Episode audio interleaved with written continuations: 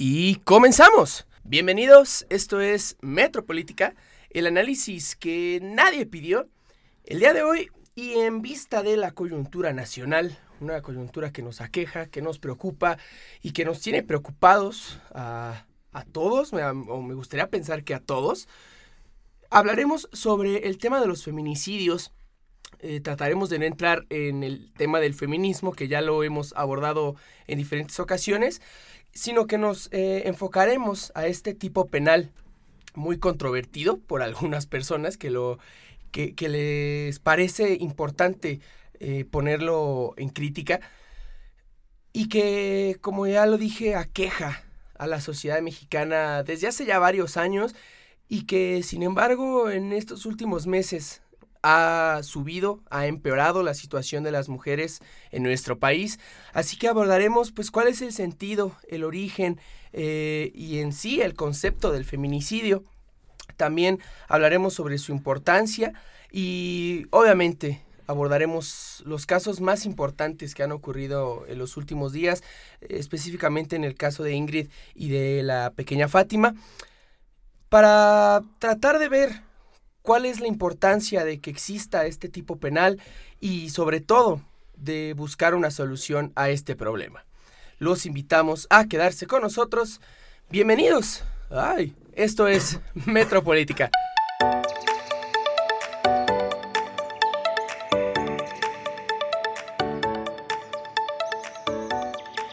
Y ya estamos de vuelta aquí en en su programa Metropolítica. Me encuentro con Alan Vázquez, nuestro bebé. productor, escritor, director, creador, creador, fundador, coeditor, este, y con Romo. Yo solo soy Romo, gracias. Romo si no merece un nombre. Romo funge como Romo y es suficiente. Y bueno, presentándonos con un poquito de... Ah, bueno, y su servidor Daniel, ¿verdad? presentándonos con un poco de ánimo para hablar de un tema... Este, presentación. sí. La, voz es patente, ¿no? Sello de la casa. Este, para abordar un tema, la verdad, bien oscuro, ¿no? O sea, es una crisis de la que estamos viviendo actualmente con respecto a los, la, la, situación de violencia, violencia generalizada en contra de las mujeres y en particular al fenómeno del feminicidio. Vale la pena hacer un, un recuento no, no histórico, pero habremos de revisar eh, cuál es el, origen, ¿no? Antes que nada de este, de este tipo penal, porque al final del día es, un concepto que está en la ley, pero que debe de responder a alguna situación de la sociedad, ¿no? Como cualquier norma, debe de estar este, en función de una circunstancia que nos aqueja como sociedad. Por ser un tipo penal entendemos que es una, una, actividad, una, una acción una conducta, perfecto, que está prohibida por la ley y por la máxima ley, que, que sería la, que se refiere a la, a la, al poder punitivo del Estado, ¿no? La capacidad de ejercicio de la violencia en contra de las personas que ejecutan estas acciones. Y para esto empiezo preguntándote a ti, Alan, ¿cuál sería la interpretación normativa que podemos hacer de el feminicidio? Pues el feminicidio es una al, principio, antes de que se incluyera el tipo penal en el código, en el código penal, eh, era un simplemente un agravante del homicidio. Se consideraba que matar a una mujer con ciertas características que ya me parece que el, que se debería de encargar de puntualizar estas características es nuestro amigo José Luis, pero que ah, con algunas características pues se planeó eh, que fuera un agravante de, homicidio, ¿no? Digamos un homicidio calificado, el, asesinar a una mujer por razones de género. Esto es muy importante. Las razones de género que, actualmente, incluso en, las personas que estudiamos eh, el derecho, pues mm, parece que es difícil entender lo que son estas razones de género, lo que significan, porque pues todavía escuchamos esto de de que nadie mata a una mujer por ser mujer, ¿no? Que esto no existe y que pues, el, feminicidio, pues, en primer lugar, no debería existir, lo cual es completamente falso. Las, ¿Qué son las razones de género? Pues eh, algo que se interpreta básicamente en cómo se ejecuta el acto, cuando se trata de un crimen de odio se notan ciertas características por parte del agresor a la víctima y pues antes de que se incluyera este tipo penal, cuando se buscaba que fuera simplemente, o cuando era simplemente un agravante eh, del, del homicidio, pues era simplemente pues la violación. ¿no? Si en un cadáver se encontraban restos o, señales más bien de, violación a la víctima anterior o posterior al asesinato, pues ya era considerado un, agravante. un agravante y era homicidio calificado por eh, razones de género, ¿no? Por ser de un hombre o bueno, hacia una mujer, porque también, eh, hemos de decirlo, existen mujeres feminicidas. También. Este, bueno, y quisiera resaltar del análisis que tú haces, Alan ¿será que existe una, una suerte de mm, corrección normativa? Me refiero a esto. En, el, en los términos de, de, perdón, de homicidio, este, de algún modo se parte de que se está matando a un igual. ¿Sí me explico? En, en, temas de a un, ser humano. a un ser humano, pero como que eh, eh, parte de una cierta paridad, ¿no? Relativa a fuerza, a violencia, ¿sí me explico? evidentemente en el, en el homicidio hay ciertas ventajas del homicida sobre la persona que fue asesinada, pero ¿por qué? ¿Por qué detectar que en el feminicidio el, sujeto, o bueno, el bien jurídico que se protege, o lo, que se tutela, es particularmente a las mujeres? O sea, ¿será que esto responde a una, a una calidad que tienen las mujeres dentro de la sociedad, o por lo menos que así entiende el sistema normativo mexicano? Como una, una posición de relativa inferioridad, si no o sea, física por lo menos. Sí, por supuesto. No, eh, eh física, eh, yo creo que la inferioridad que trata de resaltar la ley actual en cuanto hombres, y, bueno, comparando hombres y mujeres, pues la física no tiene mucha importancia. Aquí mm, me parece que la ley hace un buen trabajo al simplemente eh, localizar que vivimos en una sociedad machista que considera a, la mujer como un ser inferior al hombre y que por lo tanto, no merece ciertas, eh, ciertos derechos y que se le reconozca, por, por supuesto, su dignidad humana, ¿no? ¿Cuál es esta corrección normativa que dices? Pues simplemente creo que no hay que irnos tan lejos, bueno, sí un poquito lejos porque estamos al centro del país, vámonos a Ciudad Juárez, donde pues los asesinatos de tantas mujeres que han ocurrido ahí, pues tienen este, estas, estas características que bien eh, están remarcadas en el Código Penal, donde se ve una clara manía, una hazaña, un odio. Una patología social, podríamos ya denominarlo así, ¿no? Perfecto. Me, gustaría dejarlo así. Se nota una patología, una patología social del hombre hacia la mujer. Específicamente aquí en estos casos de... O, de cualquier ser inteligente a la mujer, ¿no? Porque como ya lo decíamos, eh, las mujeres al final del día el sujeto pasivo de esta relación, sin importar quién sea el sujeto activo. Así es. Ahora, Romo, te, te quisiera preguntar, ¿realmente existía o existe todavía necesidad de este tipo penal? O sea, es, es la sociedad todavía está construida de tal manera que la creación de este y la vigencia de este tipo penal es aplicable y se ajusta a la situación, la circunstancia y el contexto social en el que estamos? Es mm. pregunta retórica, espero que me respondas. Y yo quiero hacer primero un par de anotaciones a todo lo que ya se ha comentado. Lo primero va en sentido de que yo creo que los seres humanos, y es una perspectiva sociológica, creemos que las eh, diferencias no importa, no vamos a llamarle buenas o malas, las diferencias son una muestra de superioridad o, inferioridad. O inferioridad.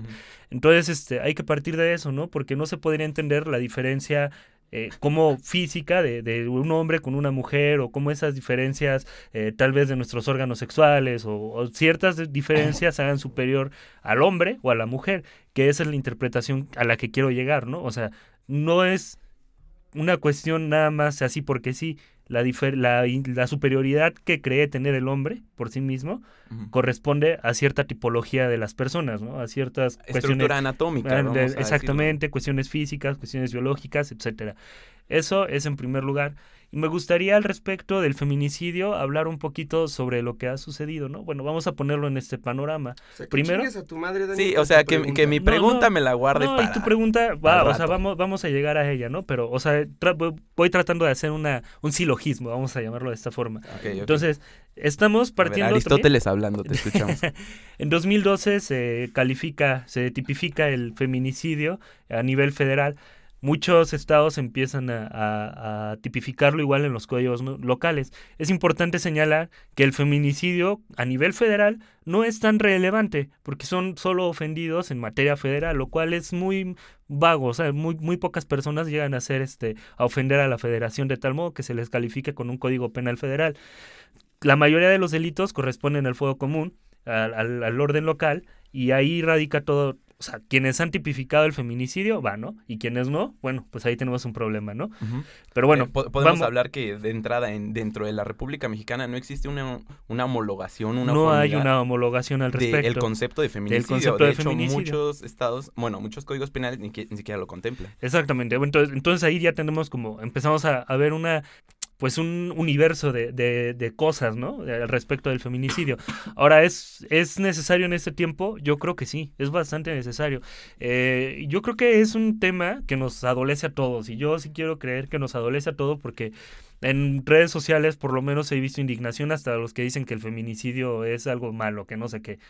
O sea, la verdad es que, que maten a una niña de siete años saliendo de la escuela, perdón, o sea, no, no puede tener, es un problema generalizado, estructural y, cultural muy cabrón, que en serio tenemos que, reparar en algún momento y espero que en algún momento lo hagamos. Entonces, eh, hay que entender el feminicidio como una cuestión que nace a partir de los derechos humanos en México. Me gustaría señalar un poco a Marcela Lagarde y de los ríos, así se llama, nuestra Marcelita y habla sobre el feminicidio y dice algo que me parece muy apropiado decir en ese momento. Viene muy a colación, te escuchamos. Exactamente. La explicación del feminicidio se encuentra en el dominio de género, de género, ojo, no sexo, género. Claro. Eh, caracterizado tanto por la supremacía masculina como por la opresión, discriminación, explotación y sobre todo exclusión social de niñas y mujeres como ya es sabido de todos, o sea, los hombres siempre hemos tenido un papel predominante en el, en el papel social, ¿no? Nosotros fuimos los primeros seres, vamos a llamarlo de alguna forma, no, no quiero decirlo que se interprete mal, fuimos los primeros seres eh, políticos, los primeros disponibles para ser votados, para activar la democracia, y a las mujeres, o sea, lo vimos en México, ¿no? A partir de los años 50 es cuando se le empieza a dar un voz, una, una voz y un voto, y es a un nivel muy, muy reducido, ¿no? Y bueno, todo ello legitimado por una percepción social desvalorizada, hostil y degradante de las mujeres. La arbitrariedad e inequidad social se potencia con la impunidad social y judicial en torno a los delitos contra las mujeres. Entonces, como traducidos en, palabras más terrícolas, eh, el feminicidio atiende a una cuestión cultural, a una cuestión histórica, y creo que es el surgimiento del feminicidio como un tipo penal una recompensa a las luchas sociales que estaban diciendo están matando a mujeres, sobre todo a las luchas feministas. ¿eh? O sea, yo me gustaría reconocerlo y señalarlo y dejarlo bien clarito.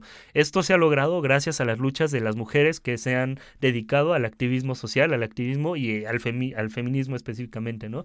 Entonces, nace como una necesidad de decir, ¿saben qué? Las están matando chicas, o ellas mismas están diciendo, nos están matando, y, y se tiene que hacer algo al respecto se crea este tipo penal, hay que señalar que en el homicidio, digamos, calificado, ya hay una, una, razón que se llama odio, ¿no? El odio contempla varias este, patentes, ¿no? Vamos a llamarlo de esa forma.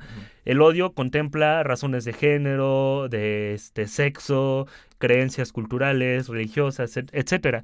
Entonces cualquiera podría decirme, ¿por qué es un argumento bien válido? El feminicidio no es necesario porque ya existía el homicidio calificado. Entonces, ahí qué pasa, ¿no? Pero esto es un tema de que si no se dice aquí que hay un problema de mm, que se están matando a las mujeres por el hecho de ser mujeres, vamos a seguir calificando todo como, como homicidios calificados por razones de odio y, no, y nunca, ve, nunca va a haber un feminicidio y nunca va a aparecer un feminicidio. O sea, no vamos a tener el problema de feminicidio. Gracias a que se tipificó. Si no tiene nombre, no existe. Exactamente. gracias a que se tipificó, hoy sabemos que la pequeña que mataron fue un feminicidio. Que la persona que mataron la semana pasada fue un feminicidio. Ahora sabemos que las 10 personas que mueren, 10 mujeres que mueren al día son feminicidios. Si no hubiera, si no se hubiera tipificado el feminicidio, no, no habría en este momento este problema, ¿sabes? Es importante tipificarlo, pero no es una solución no, no, para no, nada. No, no, es una, no, no es una solución, pero visibiliza ya, ya. ya. Ya se dijo, o sea, la tipificación ha servido para, para visibilizar el No, problema. ok, pero- pero la- no, a para- nivel que mediático, pero- Pero la trabajen. pregunta, pero la pregunta era muy específica. Es, ¿Hay es- necesidad? es Sí. necesidad y es la pregunta al final de cuentas, ya después de este choro que me aventé, yo creo que es Pero- necesario que pero exista ahora- el tipo pero penal. ahora, es que a lo que yo quiero llegar es que la tipificación no es, no es, eh, ¿No es solución? no es solución porque fíjate, los 32 estados de nuestra república ya tienen eh, contemplado el feminicidio, feminicidio. dentro de sus códigos penales. Sin embargo, solamente 19 Ujú. de estas 32 contemplan al feminicidio con todas las causas que deben de ser necesarias para calificar a este crimen.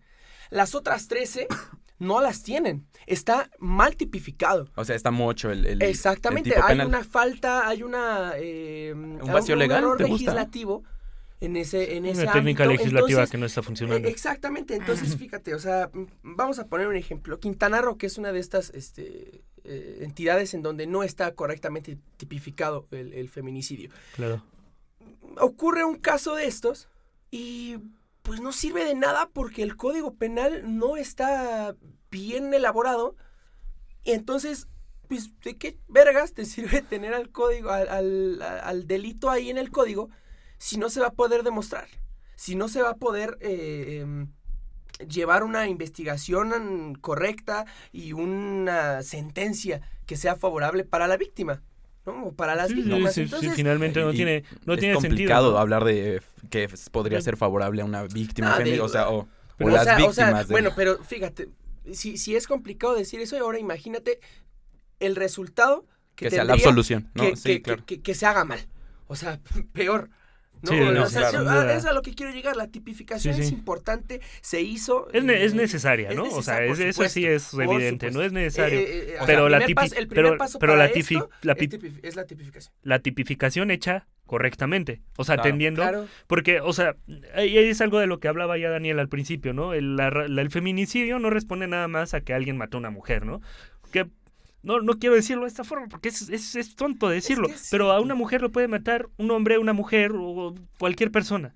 Claro. Pero esto es muy específico porque determina una situación de poder de, de un hombre respecto de una mujer y cómo se cree, cómo se cree que hay una persona superior a- de, de- que es un hombre y cómo puede matar por ese por esa simple razón de ser superior a una mujer. Entonces la tipificación debe tener bien claras qué son las razones de género para que se aplique. Ahora, Claro. decían que había mujeres feminicidas. Yo creo, yo creo que el tipo penal habla de una calidad específica, calidad específica del sujeto activo y del sujeto pasivo. Eh, hablando del penalista, ¿te refieres a que debe ser hombre? Yo creo que debe ser hombre.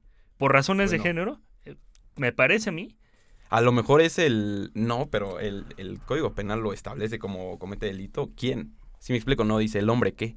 Entonces, bueno... Me- el- a mí el- me parece que la- ahí hay, hay- o sea, atendiendo a todo este esquema, o sea, porque Sí, si no, yo- yo entonces advierto, podríamos... Yo advierto la objetividad del tipo penal, es decir, se refiere a un tipo objetivo en el sentido de que se refiere a una situación que no es propia de un sujeto, o sea, no, no es un odio entre dos personas, sino es un odio De un hombre a objetivo una de un mujer. género a otro. Sí, sí, se o sea. Imagínate pero- el error en el que caería cualquier legislatura si dijera, si definiera el feminicidio como... Solo el de los hombres. como- exactamente, como un hombre que mata a una mujer por razones de género. Me es parece que si hay una mujer, es que, primera- es que si hay una mujer que mata a una mujer en razones de género, entonces es sí podríamos hablar de un homicidio, perdón que lo diga. No, a ver, ¿Por qué no? O sea, no- Ah, lo- ah, los a ver, hombres, los ver, hombres, va. los Sí, hombres sí, nos matamos por, por razón de odio, tal vez, ¿no? Yo Sí. te odio, en- lo convierto en una razón de género y hablamos de un homicidio. O sea, es- ese es el No, punto. me pa- me- Me- Para mí me parece que debe tener una, una yo calidad creo- Yo creo, muy... que hay que analizar este porque Sí. sí, es importante. Re- regresamos con, Ajá. con Sí, el sí, comentario, retomando el comentario de Romo, y ahorita nos vamos a una pequeña pausa.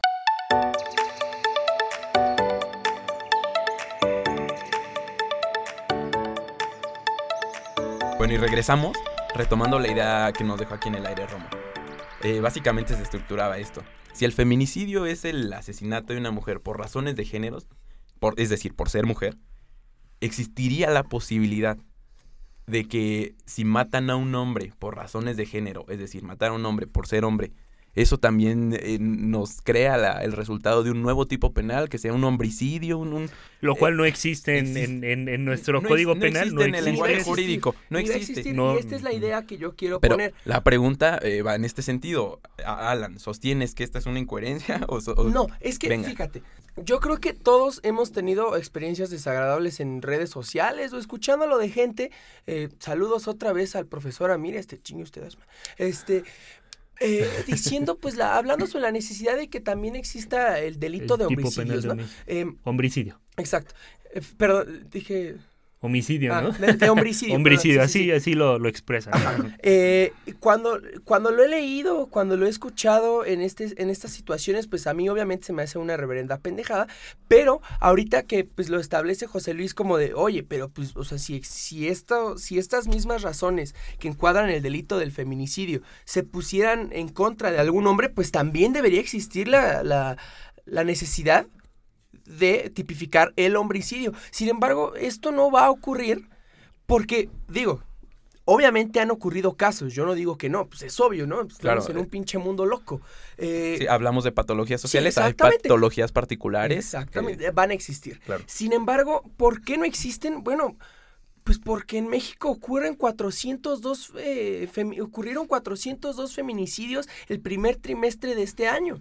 O sea, en lo que va de este año. Ah, yo quisiera Ahora, hacer, yo o quisiera sea, hacer una, un apartadito ahí. O sea, yo, yo también soy un, eh, yo, yo pienso que el homicidio es una pendejada. O sea, yo lo digo así tal cual. Pero te voy a decir por qué. Ahí te va. Para hablar un poco más técnicamente al respecto del, como del derecho penal y, y todo este rollo, hay delitos que sugieren o, o que determinan un, un sujeto. Son, un sujeto activo es quien realiza la conducta típica, el sujeto pasivo de alguna forma es quien la recibe. Por ejemplo, el que mata, pues es el sujeto activo, al que mataron es el sujeto pasivo. Entonces se necesita este, este, penal este tipo, 1.1. este tipo, este tipo penal, específicamente, a mí me parece que el sujeto pasi activo tiene que ser necesariamente un hombre. Ahí te va. Y yo, yo retomo lo mismo En el feminicidio. en el feminicidio. De- re- regreso al mismo punto. Un hombre mata a otro hombre. Eso es un escenario normal en México. Desafortunadamente es un escenario normal. Y no en México, en el mundo en entero. el mundo, o sea, pero vamos a lo local porque lo- estamos... La en- gente se mata, ¿sabes? Pasa. Sí, pero ¿quién se mata, hermano? Eso es lo que, eso es Shit a lo que voy. happens. Shit happens, bro. No, no, no recuerdan esos crímenes pasionales, este, el hecho de que tú me miraste feo y te voy a disparar nada más por eso. Y, o sea, eso es un escenario, y quiero, lo digo con mucha fatalidad, es un escenario normal en nuestro país. El que un hombre mate a otro hombre es un escenario normal. Es un problema, no cabe duda. Pero es algo que se hace entre iguales físicamente, va- vamos a llamarlo de esta forma, entre personas que tienen esa... ah, o sea, que no son superiores por el hecho de, de poseer alguna u otra cosa, ¿sabes?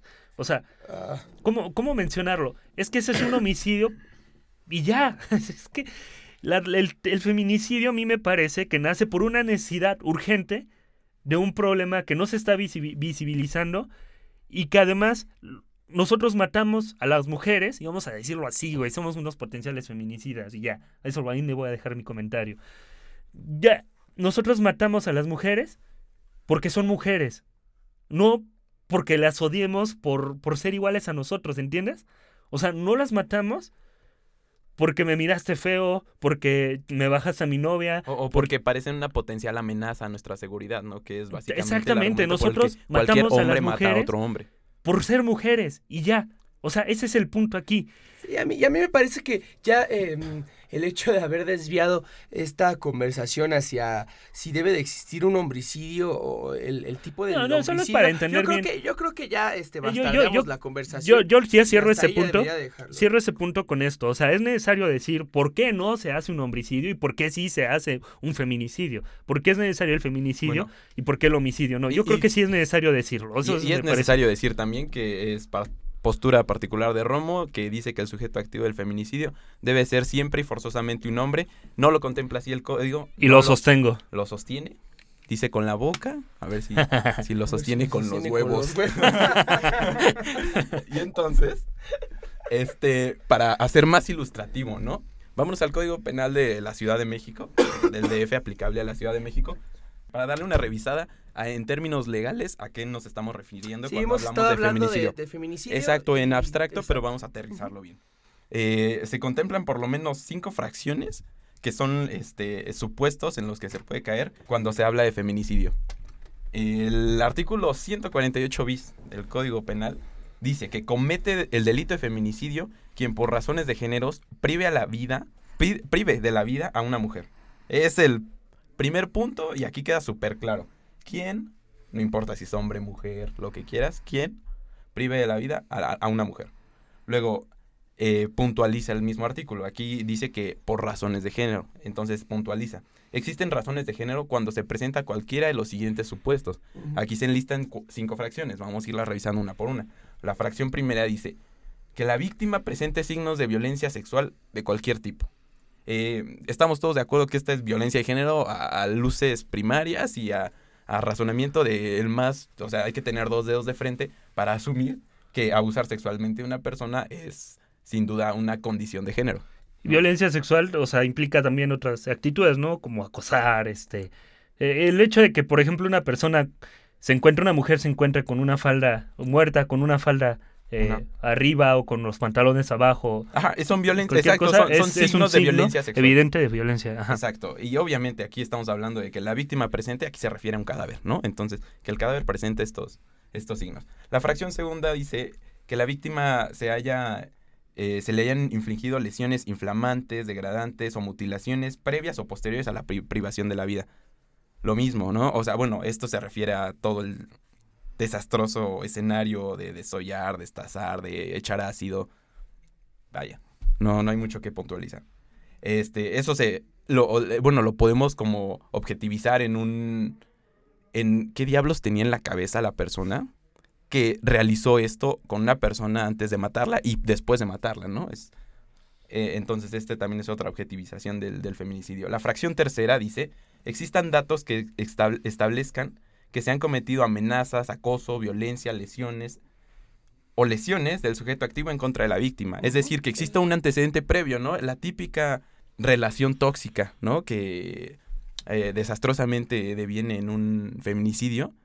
No necesariamente la víctima tiene que tener muestras de violación para que esto sea un feminicidio. Simplemente con que se demuestre que la, la persona era o estaba sujeta a, a amenazas, acoso, a violencia, eh, eso ya es un feminicidio, ¿no? Pudo haber sido la muerte más instantánea que te puedas imaginar, pero si tiene como antecedente Sí, previo una historia de violencia o de amenazas o de acoso, entonces seguimos hablando de feminicidio. La fracción cuarta dice que el cuerpo de la víctima sea expuesto, depositado o arrojado en un lugar público. Que Que vaya, que afortunadamente, vaya que lo... desafortunadamente en nuestro país Es clásico, es patente de la casa, o sea, México Y- es, pero es hay- depósito, aquí es o sea, donde- la calle, la banqueta es depósito de cadáveres, parece el semefo. Y aquí hay otra cosa, ¿no? O sea, ¿cómo vas a acreditar un lugar público? ¿Qué demonios es un lugar público? Todos sabemos que un lugar Que- público que es el que no es privado. Eh, eh, sí me explico. ¿Un hotel es un lugar público? Ah, Buena no. pregunta, sí, sí es un lugar público. Ah. De propiedad privada, sí, régimen de propiedad privada, pero es, ¿Es un un lugar lugar público? público en tanto tiene el- todo el público acceso.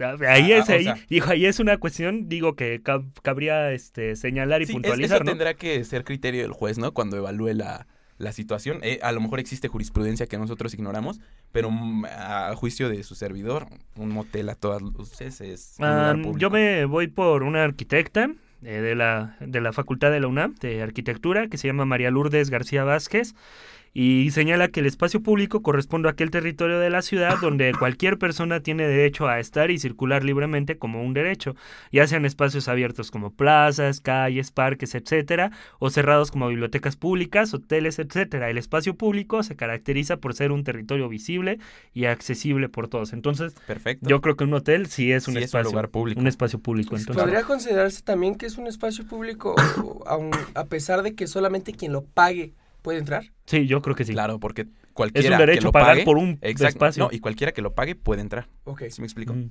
Cabe señalar eh, que un hotel es, es uno de los lugares comunes, ya sea, o sea, las banquetas, ya lo dijimos, Claro. son una, un, un depósito de cadáveres últimamente, pero también este tipo de lugares, en esa connotación sexual que tiene de Eh, superioridad sí, del hombre. Claro. los hoteles Cierto. Fungen un papel muy importante y, creo que... Es, la cuna del tierno, tierno amor, ¿no? El hotel. sí, exactamente. ¿Han ido al que está aquí en Insurgentes? Ya cállate, por favor. este, bueno, la siguiente fracción dice, eh, la víctima haya sido incomunicada, cualquiera que sea el tiempo previo a su fallecimiento.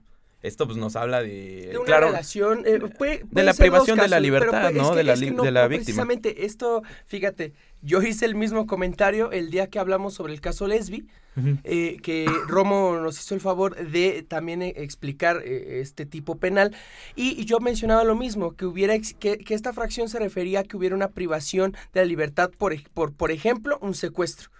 Sin embargo, mm, esto no es así y me lo hizo ver muy puntualmente Romo.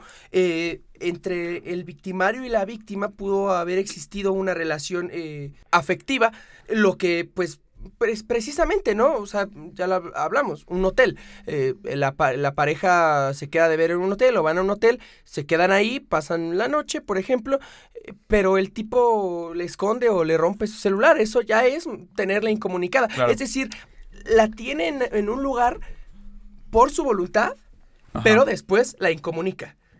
Claro, claro, o sea, es la imposibilidad del sujeto pasivo de pedir auxilio. Exactamente. Es, eso, se refiere al tipo penal. el hecho de que no es necesariamente como un secuestro o una situación en contra de su voluntad, ¿no? De la víctima.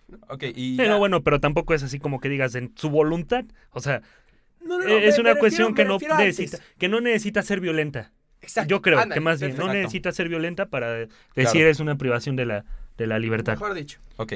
Eh, bueno, ya nada más el feminicidio, bueno, el tipo de feminicidio termina diciendo que se impondrán de 25, no, de 20 a 50 años de prisión a la persona que lo cometa. Y, ahí, ahí viene una importancia que no sé si corresponde a cierto populismo penal, pero en el homicidio va de 8 a 20 años, por lo menos en el, en el Distrito Federal es, como la regla.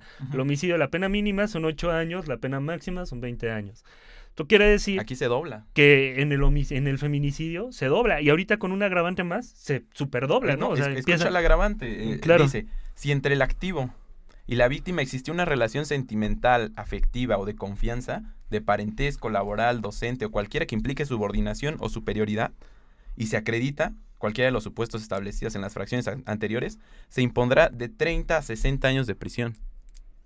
Bueno, o sea, la pregunta ¿Y esto? sería, ¿quién vive esos años, caray?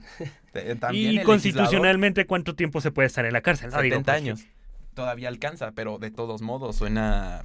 los años, lo grueso de la pena no significa que sea efectivo el tipo penal también. Hemos de revisar esto. Pero lo que lo que sí significa para algunas personas es que el hecho de que, como, como mencionan, eh, el feminicida tenga una pena mayor a un homicida, en ciertos casos, eh, pues esto para muchas personas significa un privilegio para las mujeres.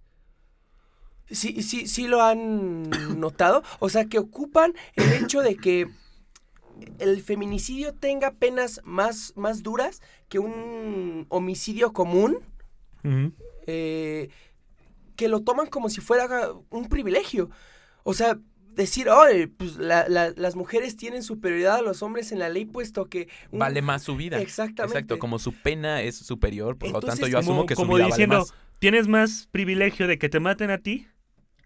A que, o sea, que, ¿cómo decirlo? porque estoy señalando y, no, no, nos están escuchando a ti, maja. O sea, ¿tienes más privilegio que te maten a ti, mujer? A que me maten a mí, hombre. Güey, estás muerto, mamón, te están matando.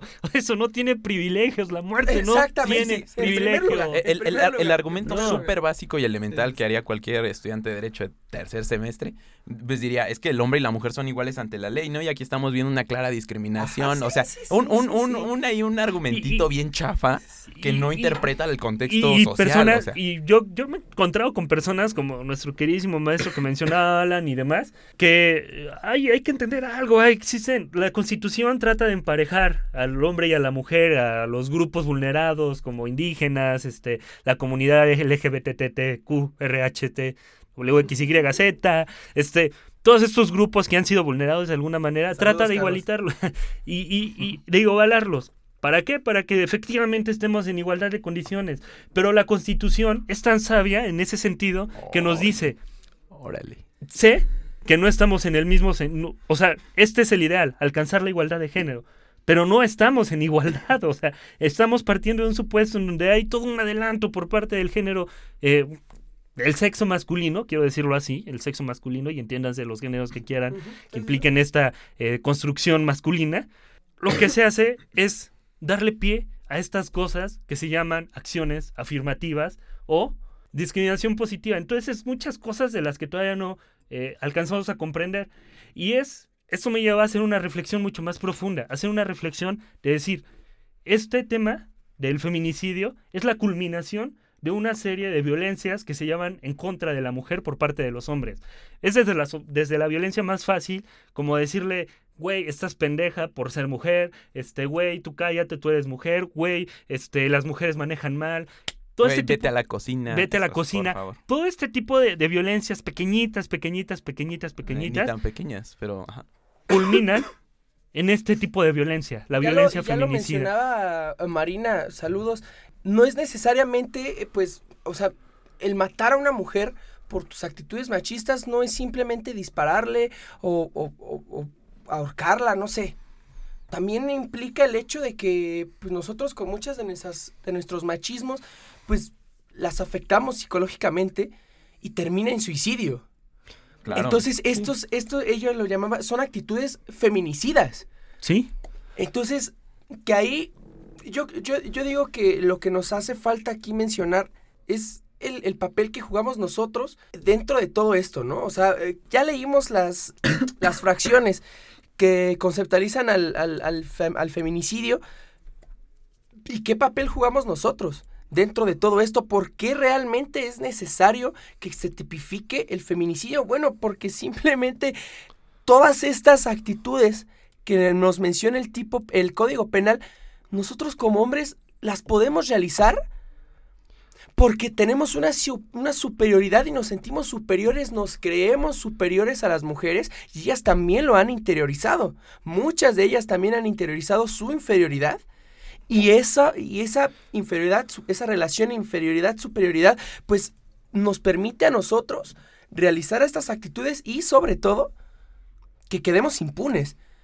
Eso es algo muy, muy importante. No, y de hecho el mismo tipo penal por su especificidad y a veces la complejidad, porque el MP de México no es muy especializado, pues eh, complica, ¿no? La tarea de la investigación y, la tarea de yo quiero decir algo, yo quiero decir algo igual. Me, surgió un... Bueno, a ver, venga. es que esto es algo muy chistoso de nuestro código penal. ¿Es, un chiste? es casi un chiste, la verdad. Eh, no, es casi un chiste, ahí te va. Chécate. Por ahí el de 2000, el entrado los años 2000, 2001, por esos tiempos, empezó a gobernar la Ciudad de México Andrés Manuel López Obrador. Sí. Hubo una oleada feminista en esos tiempos, o sea, ya, siempre han estado presentes y en ese momento se manifestaron para hacer un delito. Este delito es el acoso, acoso sexual. Entonces, ya lo decía, ¿no? empezaron estas oleadas feministas, empezó esta onda de, de, tipificar delitos y hay que hacérselo saber a las personas que nos están escuchando, al menos en la Ciudad de México, cuando las penas son menores de 5 años, se puede llevar eh, el, en libertad ajá, sí, se puede llevar en libertad el, todo este procedimiento judicial. basta con que tengas dinero para pagar una fianza para que puedas estar en libertad. Entonces, chécate. Es otra de las cosas donde dices, güey, ¿qué pedo con este código penal y con la, el populismo penal que me refería hace un rato? Este delito dice, a quien solicite favores sexuales para sí o para una tercera persona o realice una conducta de naturaleza sexual indeseable para quien la recibe, que le causen daño o sufrimiento psicoemocional que lesione su dignidad, se le impondrán de uno a tres años de prisión. Uh, un chiste, es un chiste. Eh, ¿Te das cuenta? Sí, sí, sí, es, es tú haz todo esto si tienes varo, ¿no? Básicamente. Sí, sí. O sea, puedes hacer todo esto si tienes para pagar. Sí. Romo, dejamos aquí el sí, comentario. Sí, adelante, solo quería, solo quería decir mi chiste. y ahorita retomamos el tema. Y vamos a hablar de lo feo, ¿no? De lo particular. Volvemos.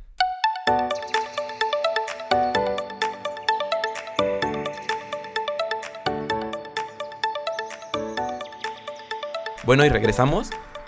Este, vamos a hablar de estos casos particulares de Ingrid y de Fátima, que son dos muy mediáticos y que han lastimado terriblemente el, ya, no solo la conciencia de los mexicanos, sino hasta la, el sentimiento de, de humanidad, ¿no? De la, de la propia identidad mexicana. Este, ¿qué te parece si empezamos hablando de, de Ingrid?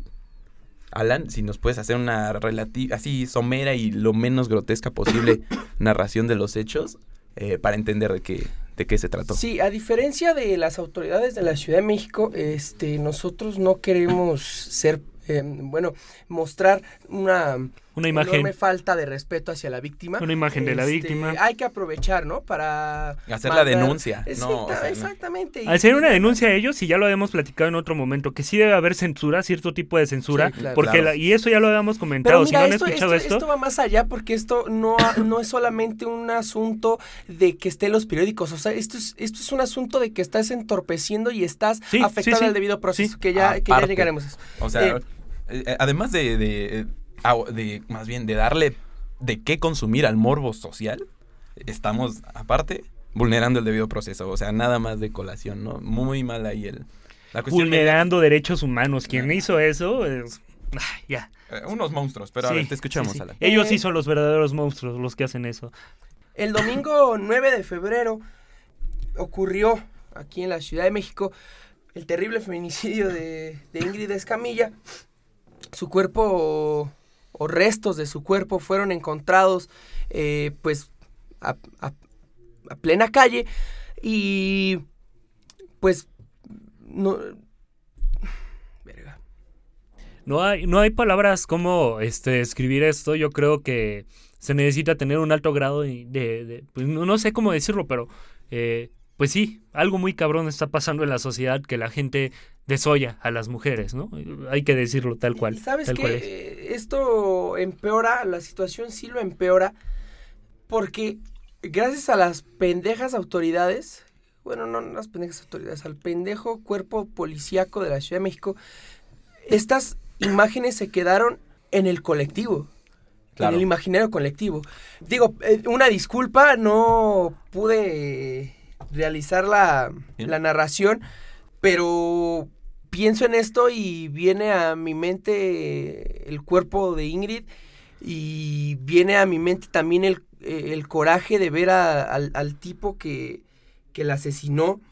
Eh, y yo quiero hacer un señalamiento muy rápido.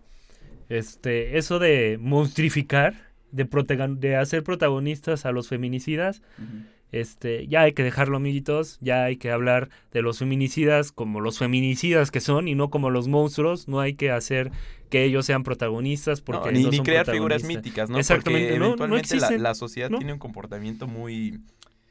ah, muy Sí, porque hoy, no- hoy infantil, nos ¿no? estamos quejando, pero mañana va a salir una serie de las razones por qué este, Exacto, mató a la a apología Ingrid. del, del feminicida, o sea, y, no y lo mucho- dudes, y muchos van a estar atrás siguiéndolo. Entonces hay que dejar de hacer No, seres hay- mitológicos a estas personas que Ha- han... Hay que ver la conducta como lo que es, es una verdadera enfermedad, ¿no? O sea, eh, la, la persona que tiene la, el atrevimiento, la Pues, pues no, ni no, siquiera no, no diría enfermedad, osadía, no porque es- enfermedad. No, es que eh, desde luego que es un padecimiento que debe, de ver, debe ser visto como una enfermedad en el sentido de No, que hay que güey, es que erradicarla, si fuera, si fuera un padecimiento que hay O que sea, no erradicar... psicológico, no como Ah, el sí, no, o sea, no estamos en el siglo XVIII, no, pero una cuestión es- psicológica no la podemos decir así, porque podría salir libre si lo piensa de esta forma. No, es que, o sea, podría la ser cosa un no es, no es inimputable, volverlo, o sea, exacto, no es no, volverlos no, no es, un- no es volver inimputable a la persona. La- A lo que me refiero es, es procurar la corrección de la conducta, ¿sí me explico? De erradicarla, de sacarla del sistema, porque si de algún modo la mitificamos y hacemos toda esta construcción del monstruo, de que existen personas con estas características, estas supercualidades de ser un maldito monstruo, pues nada, solo se va a reproducir más en la sociedad Sí, el y- fenómeno. y ya lo habíamos mencionado, Romo. ¿Para qué quieres a tanta gente en las cárceles? no? No, sí, o sea, O sea, No. metes a una persona a la cárcel y sale peor. No, bueno, o sea, O, o, o- o- o con el simple hecho de que nos está costando a todos nosotros eh, mantenerlo. aunque eso es lo de menos, ¿no? Si nos costara y saliera un- una reinserción Es que no, podríamos eso- es decirlo. que eso no pasa. Pero, pero no es culpa, o sea, ahí no, no quiero parecer que estoy defendiendo a los feminicidas, a los No, homicidas, a no, los no. ladrones, pero no es su culpa que no salgan hechos una o, o con una con un pensamiento distinto. Es que nuestro sistema penitenciario está podrido, está corrompido, está lleno de pendejadas adentro, perdón, ya no sé cómo decirlo. O sea, nuestro sistema está mal. Mal. Fuchihuacala, diría nuestro presidente. Caca. O Bueno, sea, y ahora eh, no, no, no se pudo, este, más bien, todos ya conocemos la historia de Ingrid, la verdad no hay mucho que Sí. rascarle.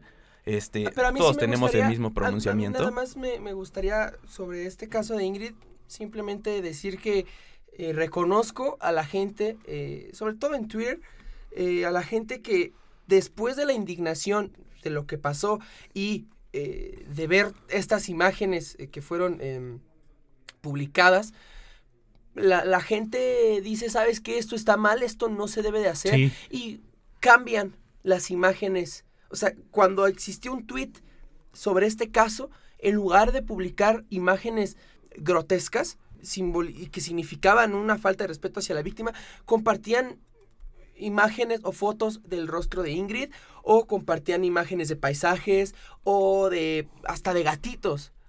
Es decir, o sea, esto habla bien de que la gente ya no quiere ver sí, esto. Sí, y de acuerdo. Pero ¿sabes cuál es un problema que yo identifico en todos estos pedos? Hay muchas personas que en ese momento están apoyando el feminismo porque vieron el caso de Ingrid. Sí, pero no es Sí, sí. necesario. Pero es, es- o sea, lo que voy es que lo menos importante aquí son las imágenes. Ok, ok, yo- me refería a la, a la conducta, ¿no? Al hecho de estar apoyando cuando ya estaban diciendo, güey, no, los monumentos, Sí, sí, güey, sí. no, esto, o sea, todo es parte de lo mismo. Sí, o sea, no podemos aislarlo, no, no, no es, no son acontecimientos aislados y habla de nuestra misma cultura patriarcal, de nuestro mismo estado eh, eh, de superioridad que co- corresponde a los hombres por ser hombres. O sea, viene a lo mismo. Pero ya, continúa, por favor. No, pues eh, dejamos ahí el, el- el tema que manejaba. Bueno, de Ingrid ya nos trasladamos a otro Ah, tantito mira, nada peor. más o sea, este, mencionar que el periódico Pásala este, publicó eh, el día 11 de febrero una imagen del cuerpo de Ingrid y con el encabezado La culpa la tuvo Cupido. Eh, editores y en general el periódico Pásala.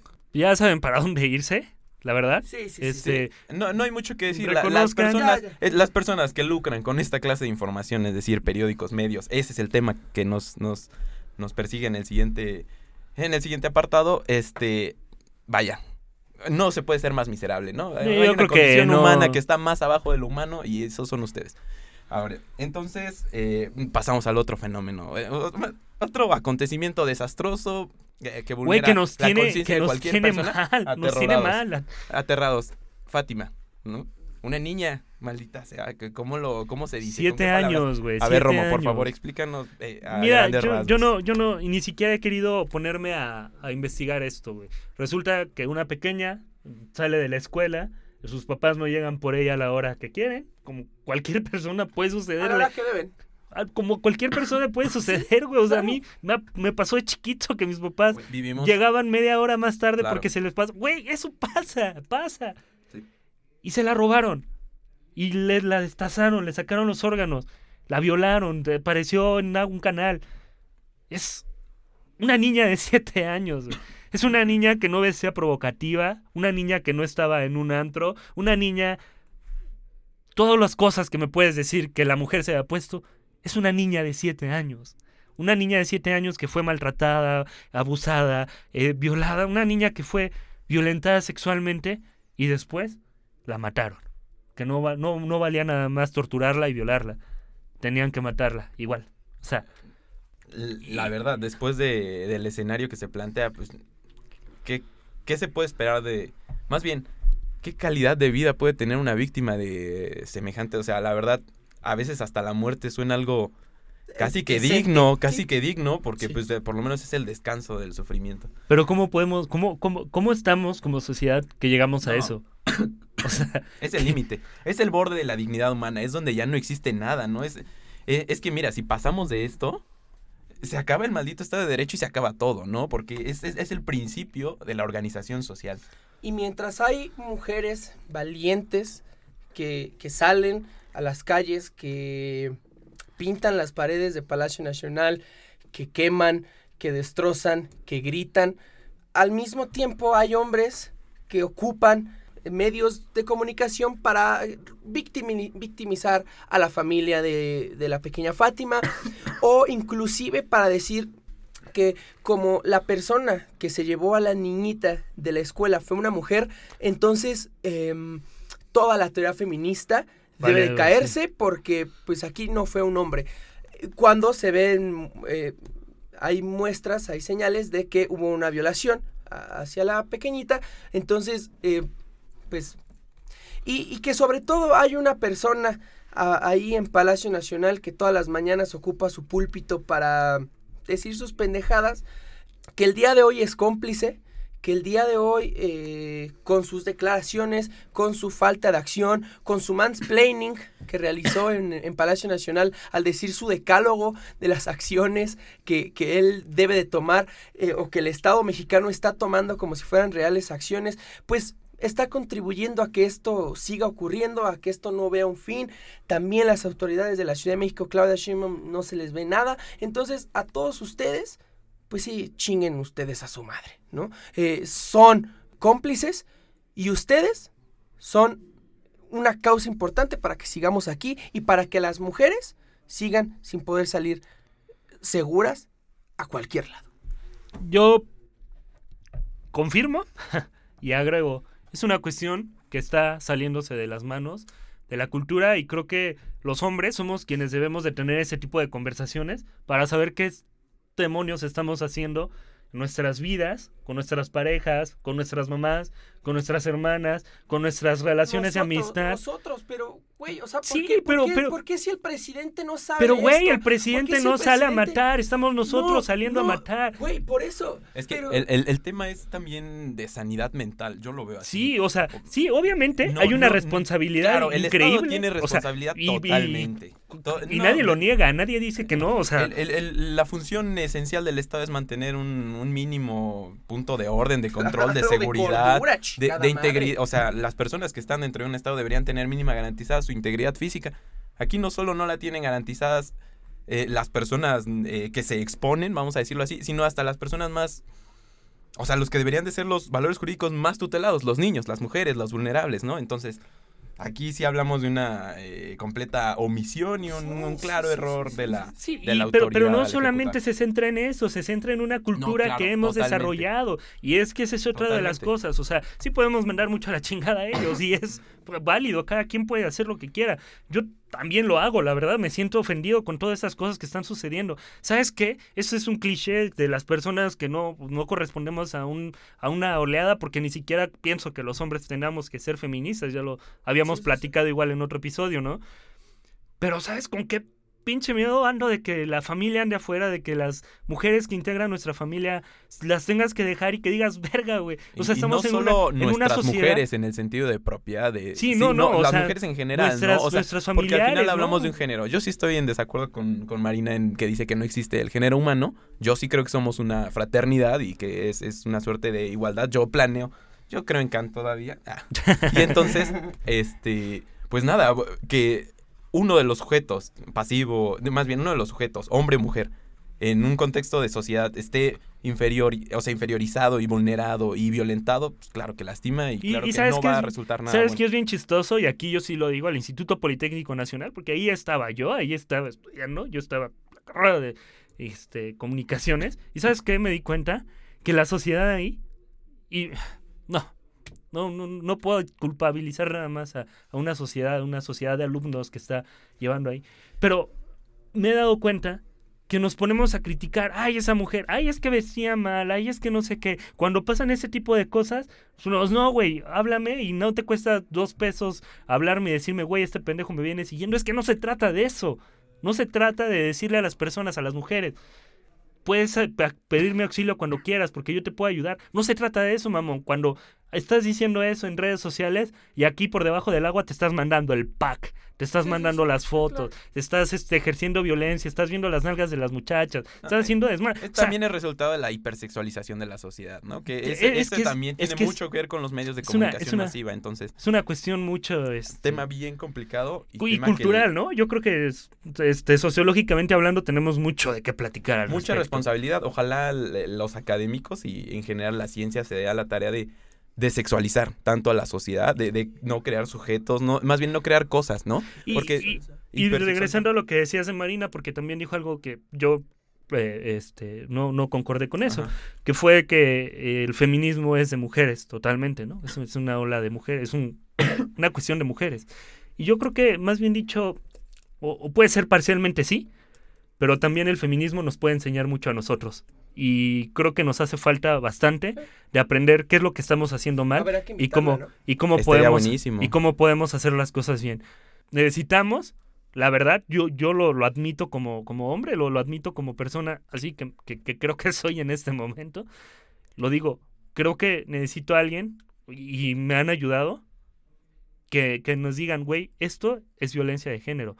Porque tal vez nosotros lo vemos así como, ah, estoy jugando, mamón, aguanta, ¿no? Pero, pero no, güey, trae implicaciones. O sea, todo eso, y ya lo decía, ¿no? En esa reflexión que traté de realizar, es toda una secuencia de violencias que estamos realizando y que culmina en, en, esto, en, el feminicidio. Y a lo mejor muchas veces tenemos que terminar ahí para caer en conciencia. O sea, no, digo, Dios, por favor, nunca que no se repita la situación, pero muchas veces es hasta que te topas con el verdadero monstruo que caes en conciencia que tus eh, actuaciones minúsculas fueron contribuyendo a que este monstruo creciera, y, y este monstruo es el, ya es el elefante en la habitación en Palacio Nacional, ¿no?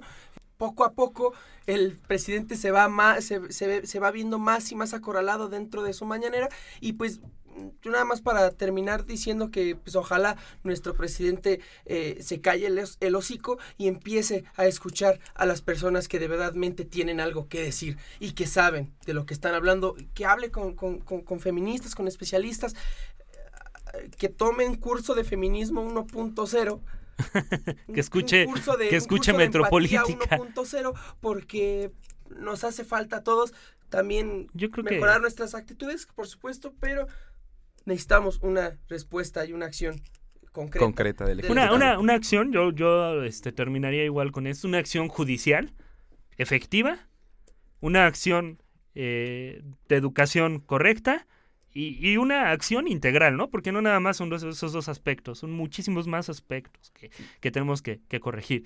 Y yo creo, y me voy con este desagradable sabor a boca por lo que ha sucedido en estos días y que nos tiene hablando de este tema una vez más. No deberíamos. Y no debería de ser así.